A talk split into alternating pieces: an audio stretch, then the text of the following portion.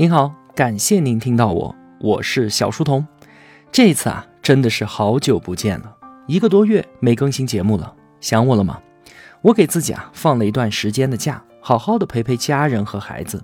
现在呢，春节假期也结束了，我们继续相伴前行。接下来一段时间呢，要一起来读的这本书是陈海贤的新作《爱需要学习》。之前啊，我们也解读过一本陈老师的书。了不起的我，那本书对我的影响非常的深刻，那可是我当时的人生解药，用心理学中最实用的工具，帮助我们通过改变突破自我，实现发展，强烈推荐。那这次的这一本《爱需要学习》，是教我们怎么去爱，怎么经营好自己的亲密关系。亲密关系毫无疑问是我们人生当中最重要的事情，它承载着我们绝大部分的人生意义。怎么经营好它，是每个人都必须要面对的人生课题。爱这个东西啊，或许是人类的本能，但是两个人要怎么携手走下去，怎么共同应对人生当中大大小小的挑战呢？光有爱是远远不够的。有多少原本相爱的人，为什么走着走着就散了？并不是因为什么山海相隔、父母相逼，而就是因为他们没有能力处理好关系当中的问题。大部分人啊，对于怎么经营亲密关系这一人生课题是一无所知的，就凭借着自己的直觉，以及从父母那里继承的那么点微薄的，可能还是错误的经验，就开始自己的关系了。这就像是一头闯进瓷器店的大象。结果呢，多半就是一地鸡毛。当关系当中出现了问题，我们很难意识到是自己的经营方式不对，而总是以为是我找错了人，然后呢，就是换一个人，再一次重复痛苦。人们常说啊，家家有本难念的经，没有哪一对恋人、哪一对夫妻是不遇到关系难题的，关键在于怎么共同的去处理这些难题。所以说啊，爱需要学习。有的夫妻呢，能够找到好的办法化解矛盾，相互配合，共度难关；而大部分人处理关系问题的方式，就是相互的指责，让彼此在生活中都充满了委屈、失落，还有愤怒。想要获得良好的亲密关系，我们就必须要把自己变成主动的学习者和改变者，伴侣能够成为伤害彼此的毒，也可以是医治彼此的药。千万不要把自己当做一个无辜的受害者，这除了让我们自己更加的委屈和愤怒之外，对于关系来说是毫无帮助的。那你可能会问，为什么是我去学习，我去改变，而不是对方呢？没有为什么。面对亲密关系的难关，我们不能够后退，不能赌气，也不能假装若无其事，必须和眼前的这个人牵着手往前冲。自己、伴侣和孩子的幸福都在于此了。我们根本就别无选择。如果说啊，你正在享受单身生活，那陈海贤的这本书能够帮助你更好的建立起亲密关系。如果你正在经历关系当中的问题，那么这本书就是医治你问题的良药。如果你已经拥有了良好的亲密关系，那你一定也能够从别人的故事当中得到启发，从而让你自己做得更好。接下来，我们就直接开始这一场。亲密之旅吧。首先，要不要进入一段亲密关系呢？是坚持选择我自己，还是说找到另一半变成我们？现在啊，越来越多的年轻人似乎更愿意选择做单身贵族。他们都受过良好的教育，有着不错的工作，也有亲密的朋友，更有崇尚自由和独立的价值观。不少同学这样觉得。说我懒得花大量的时间和精力去追求一个人了，去培养一段感情，实在太麻烦了。而且啊，亲密关系存在着极大的不确定性。当我们的关系发展到一定程度之后呢，还要考虑结婚、买房、生小孩，更要牵扯到两个家庭。想想这些啊，真是烦不胜烦。还不如就做一个高贵的单身者算了。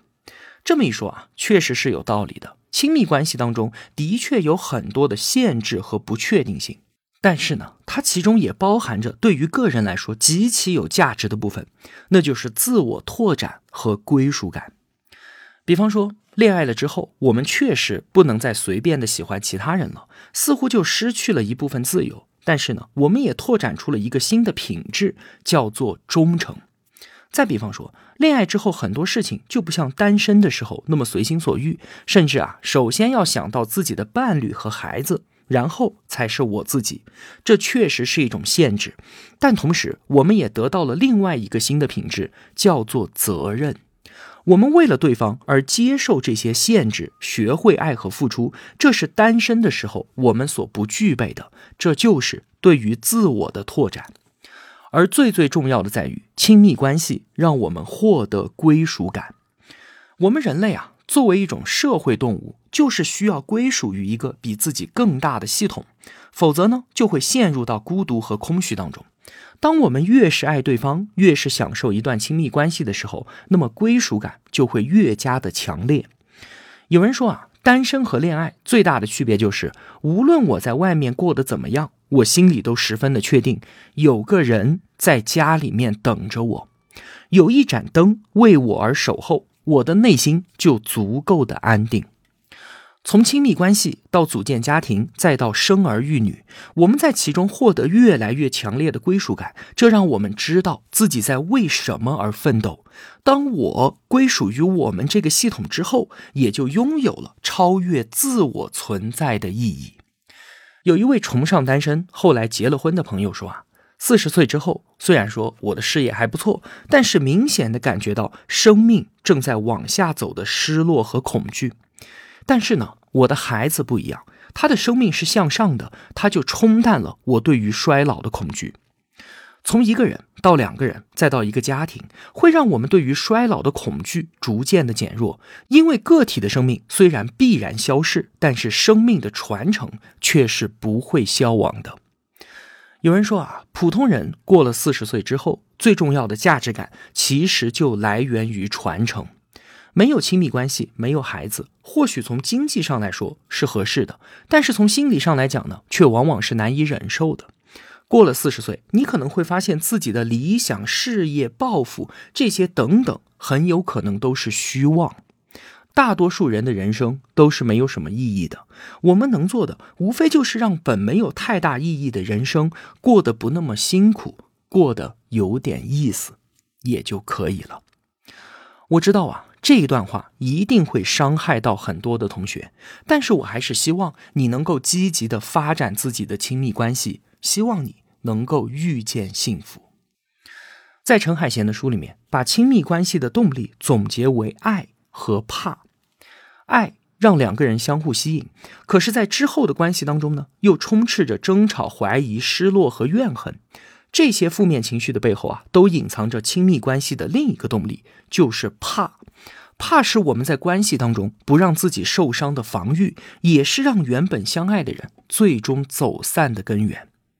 爱到底是什么呢？心理学家认为啊，爱是一种依恋，就跟孩子对于母亲的依恋本能是同一种感情。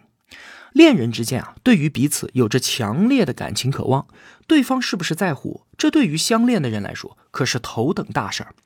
恋爱当中的一方会从很多地方搜寻对方在乎自己的细节，比方说，你是不是记得我曾经说过的一些话？你是不是记得我们两个在一起那些重要的日子等等？这种感情连结就是通过看见和回应来建立起来的。很多人啊，在亲密关系当中很在意对方是不是对我说的东西感兴趣，能不能够懂我，有没有及时的回应我。我们不断的从伴侣身上确认自己被看见，因为被看见而欣喜，也因为被忽略而感到失落和愤怒。当然了，亲密关系很在乎感情的唯一性。我在你心中是不是最特别、最重要的那一个？当我们知道啊，依恋是亲密关系的核心的时候，我们就会明白，每个人都渴望找寻到一个能够理解和接纳自己的爱人，而且在关系当中不断的寻找感情连接的证据，渴望得到爱人的亲近和回应。如果找到了，那么就心有所属，彼此相互依赖，愿意为对方付出奉献，甚至是牺牲。爱让我们有了铠甲，但同时也有了软肋。铠甲就是爱给我们带来的安全感和归属感，而软肋呢，就是把伤害自己的权利也交给了对方。对于身处依恋的人来说，最大的伤害就是被嫌弃、背叛和抛弃。分离确实是痛苦的，会在我们的心里留下创伤。那么，为了避免这种痛，我们就有了怕。比方说，我们经常会听说爱情不可靠，全心投入非常的危险。这些林林种种的想法，其实都是因为被伤害过。因为有了怕，我们就没有办法全然的信任和依赖他人，甚至直接就抗拒进入一段亲密关系。爱和怕交织纠缠在一起，一个人就算受了伤，也会想要得到爱的。那么这个时候，人们就开始在爱和怕之间寻找一个平衡，小心翼翼的试探，小心翼翼的靠近，也随时准备好转身离开。当怕占主导的时候啊，就会出现一些非常不稳定的关系类型。陈海贤呢，将其总结为融合、隔离、物化和暧昧。在这其中，你多半能够看到自己，或者是看见伴侣的影子。首先，第一个融合，在恋爱当中呢，一个人拿出一部分自我和对方的一部分自我来进行交换，这就是爱的神奇之处。可是，如果缺乏安全感，让怕主导的话，我们就会不停的去和对方确认你是不会离开我的，甚至是想让两个人变成一个人，以此呢来确保安全。这种希望和对方融为一体的感觉，心理学上就称之为融合。这种追求过度的一致性，会让两个人都失去自我的空间。有的时候呢，这表现为控制，就是你什么都要听我的，你的所作所为、所思所想都要和我的一样。不然的话，我就生气，然后呢，我会想办法去纠正你的行为和想法。这种强势的要求啊，本来是希望通过一致性让两个人的连接更加的紧密，但却往往因为太强势而把对方给逼走了。又有时候呢，融合又会表现为讨好和服从，因为两个人应该是一体的，所以我会压抑自己的需求和想法。有分歧那就是危险的，所以我什么都听你的。这个时候啊，我就会表现出很强的感情上的依赖性，总是会去取悦别人，总是回避矛盾和冲突，维持表面上的和谐。其实啊，讨好服从也是一种控制，因为我们经常会听到这样的话：说我都对你这么好了，对你百依百顺，你怎么还能够离开我呢？你想想看，这句话是不是就是通过讨好和服从来达到控制的目的呢？只要是融合，就会让两个人缺少空间，损害亲密关系。话说呢，有一个男孩小庄，他对女朋友的照顾可以说是无微不至，时时刻刻都想和女朋友在一起。才开始的时候呢，一切都好，但是时间久了，女生就觉得非常的有压力，因为小庄帮他做各种事情，哪怕女生不需要，每天出门的时候啊，都会帮自己的女朋友系鞋带。女生说：“我自己会系，可她还是要坚持。有时候讨论一件事情，如果双方的意见不一致，那小庄就会暴跳如雷。事后女生会说：‘啊，我们是不一样的人，有不同的想法，不是很正常吗？’可是小庄却认为，我们都在一起了，那就应该心心相印，怎么能够不一样呢？女生需要一些个人空间，可是每次说出来，小庄都觉得不可思议，紧接着就开始怀疑，是不是你不爱我了？”在这段关系里啊，小庄是控制者，也是讨好者。后来两个人分开了，小庄是痛不欲生。他不明白，就是自己的占有欲，就是自己想要融合的需要，让两个人越走越远。那么相恋的两个人，难道不应该亲密无间吗？应该的。但是融合和亲密是有区别的。亲密关系就像是我们两个人生活在同一所房子里面。这所房子确实是一种限制。本来我们可以拥有全世界的，但现在呢，我们的活动范围就被房子给划定了。房子为我们遮风挡雨，还能够提供安全感和归属感，这就是亲密。但是啊，如果房子太小了，我们两个人拥挤在一起，完全腾挪不开，这就太难受了。这个叫做融合。当两个人都觉得太过拥挤的时候，就会想要离开房子，走出这个狭小的空间，离开融合的关系，去寻找自由。这就是第一个类型融合。请记住，好的爱情只会发生在两个独立的、自由的人之间。怕所主导的第二种亲密关系类型叫做隔离。处在这个状态下的人啊，就算是进入了亲密关系，也会觉得依恋别人是不可靠的、不安全的。于是呢，会调动起自己内心的防御机制，屏蔽自己的感觉，来防止我全情投入，不再依赖他人。那为了不受伤害，就把自己的感情给隔离起来。我们人啊是没有办法选择性的屏蔽某一种特定的情绪的。隔离的玻璃罩子一旦落下来，它不仅屏蔽了痛苦。也屏蔽了快乐，感受不到焦虑，但也感受不到爱了。讲个故事，你可能就会理解了。有一位叫做小周的男生，外表帅气，工作体面，性格也很好，但是他总觉得自己对什么都提不起劲来，长期是闷闷不乐，生活的很麻木。这正是隔离的人容易有的状态。怎么回事呢？是小周上小学的时候，父母就分开了。他跟着爸爸生活，晚上想妈妈的时候，他会一个人抱着被子哭。但是，就算爸爸听见了，也不会给他安慰。他慢慢的就习惯了。可儿时的这段经历，就给他带来了感情上的创伤。后来呢，上了大学，他认识了一个喜欢自己的女生，对方很主动，恋爱就此开始。当时啊，小周对于女生并没有强烈的激情和冲动。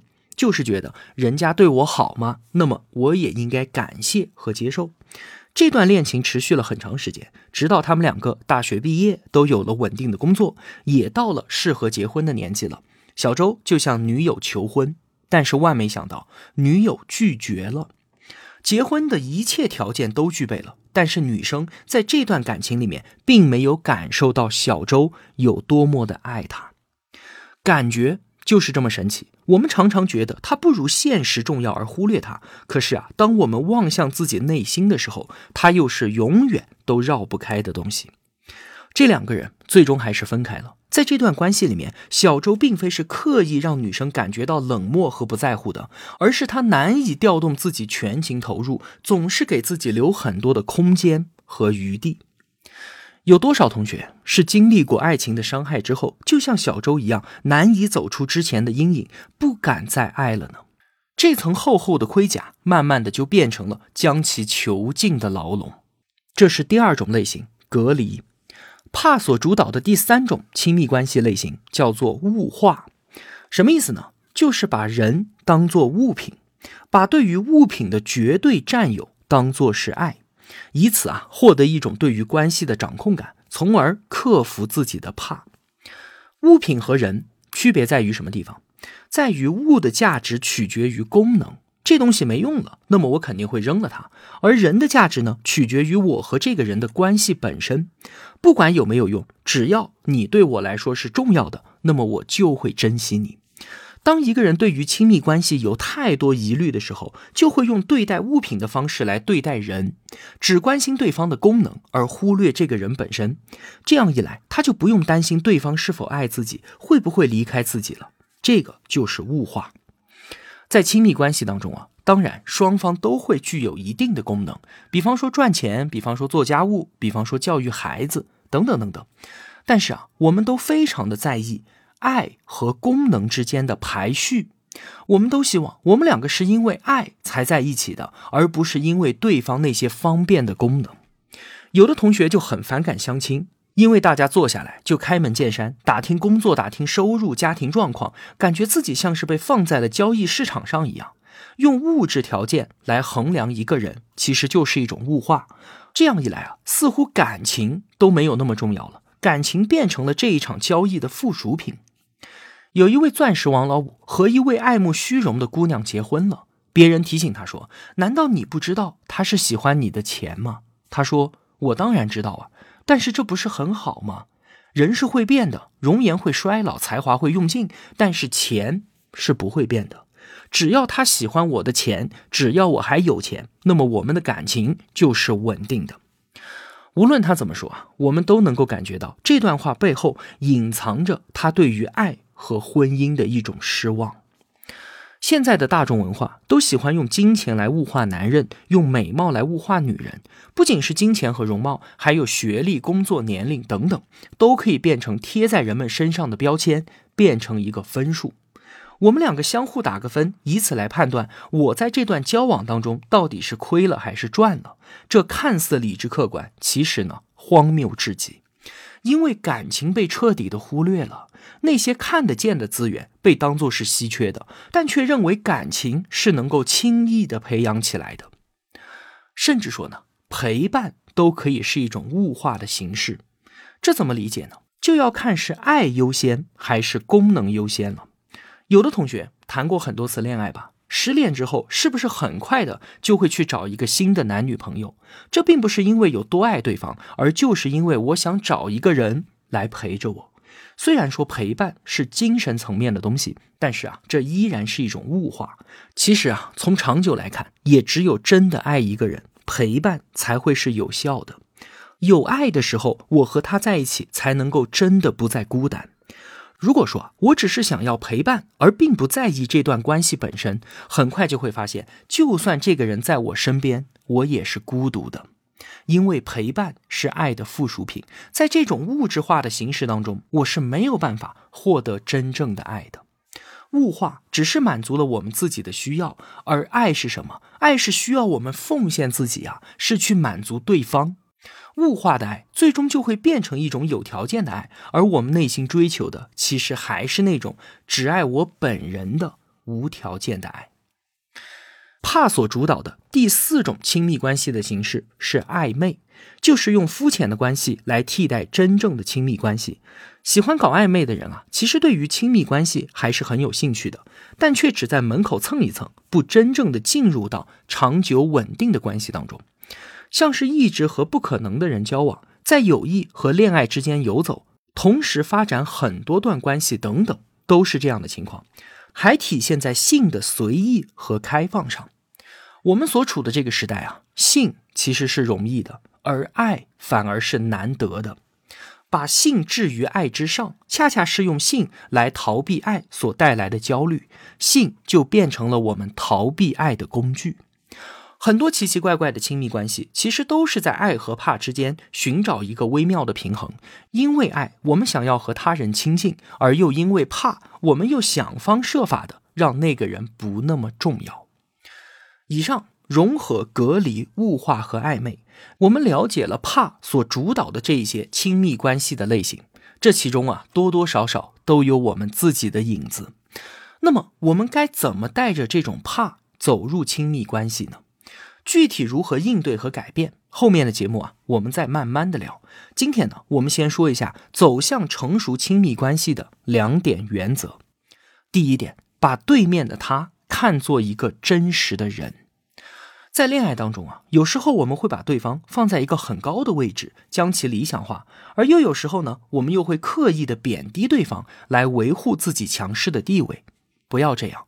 提醒我们自己，我们需要的是一种平等的连接，把对面的他当做一个真实的人，理解他有对爱和被爱的渴望，也有对被伤害的恐惧，理解他有自己的经历，并且因此形成了他自己的处事风格，理解他不是为了满足我们的愿望而存在的，承认他也有自己独立的愿望。承认他有自主决定如何与人相处的权利，承认你们之间是平等的，不高贵也不低贱。他的愿望、需求和恐惧也应该得到你同等的重视。只有理解才能够带来理解，只有爱才能够换回爱。在亲密关系当中，肯定会有很多的委屈。只有我们把对方看作是和我们一样的人，理解和尊重他，我们才能够真的看见和接近彼此，学习如何去经营一段关系。第二点原则就是大胆的让自己进入一段真实的亲密关系，并且在其中学习。很多人都怕自己不好，别人不会真的爱我；又有人怕别人不好，不值得自己投入。这两种怕都让人想要靠近，却又不敢。曾经有一对年轻人去找到陈海贤，女孩就对男孩说：“我害怕你接近我，我害怕你知道我有很多奇怪的想法，我担心自己不是你理想的对象，我应该更加的成熟，更加的理性。”男孩回应说：“也许。”你所谓的不能够让我看见的那一面，并非是我所不能接受的。如果说你是觉得我不好的话，那么我可以离开。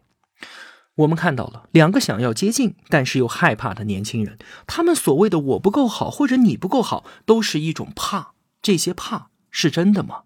不一定啊。只有他们真正的进入到亲密关系当中去，才能够得到答案。很多人的恋爱模式是这样的：遇到一个喜欢的人，然后就认定是他了。但是经过一段时间的相处，慢慢发现对方不如意的地方，于是怎么办？赶紧换掉他，重新找一个。他们觉得所谓爱情就是找到那个对的人，其实不是的。爱是一种能力，是两个人进入一段关系之后，经过不断的遇到和解决问题培养起来的能力。两个人的关系又在这个过程当中不断的得到深化。不要把爱停留在想象当中，勇敢的让自己步入亲密关系的实践当中去。爱是需要在实践当中学习和提高的，它不是一种感受，不是一个巧合，它是通过与他人连接，不断超越自我局限的能力。不要把爱情理想化，现实中的爱情都是不纯粹的，所有的爱背后都有人性的复杂欲望、幻想、权利和控制。爱情。并非是童话般的粉色，我们都需要面对和接纳自己和对方的缺陷，放下那些理想化的假设，好好的看看眼前这个真实的人。从我到我们的过程是一场冒险之旅，它的本质就是由此获得成长。更何况这场冒险之旅不是你一个人走的，你还有同伴。走着走着，你也许会发现，在不知不觉当中，我。已经变成我们了。好了，今天就聊这么多。一个人能够走多远，关键在于与谁同行。我用跨越山海的一路相伴，希望得到您用金钱的称赞。陈海贤的这本新书《爱需要学习》，在公众号和喜马拉雅通过本期音频旁边的连接就能够直接买到。我是小书童，我在小书童频道与您不见不散。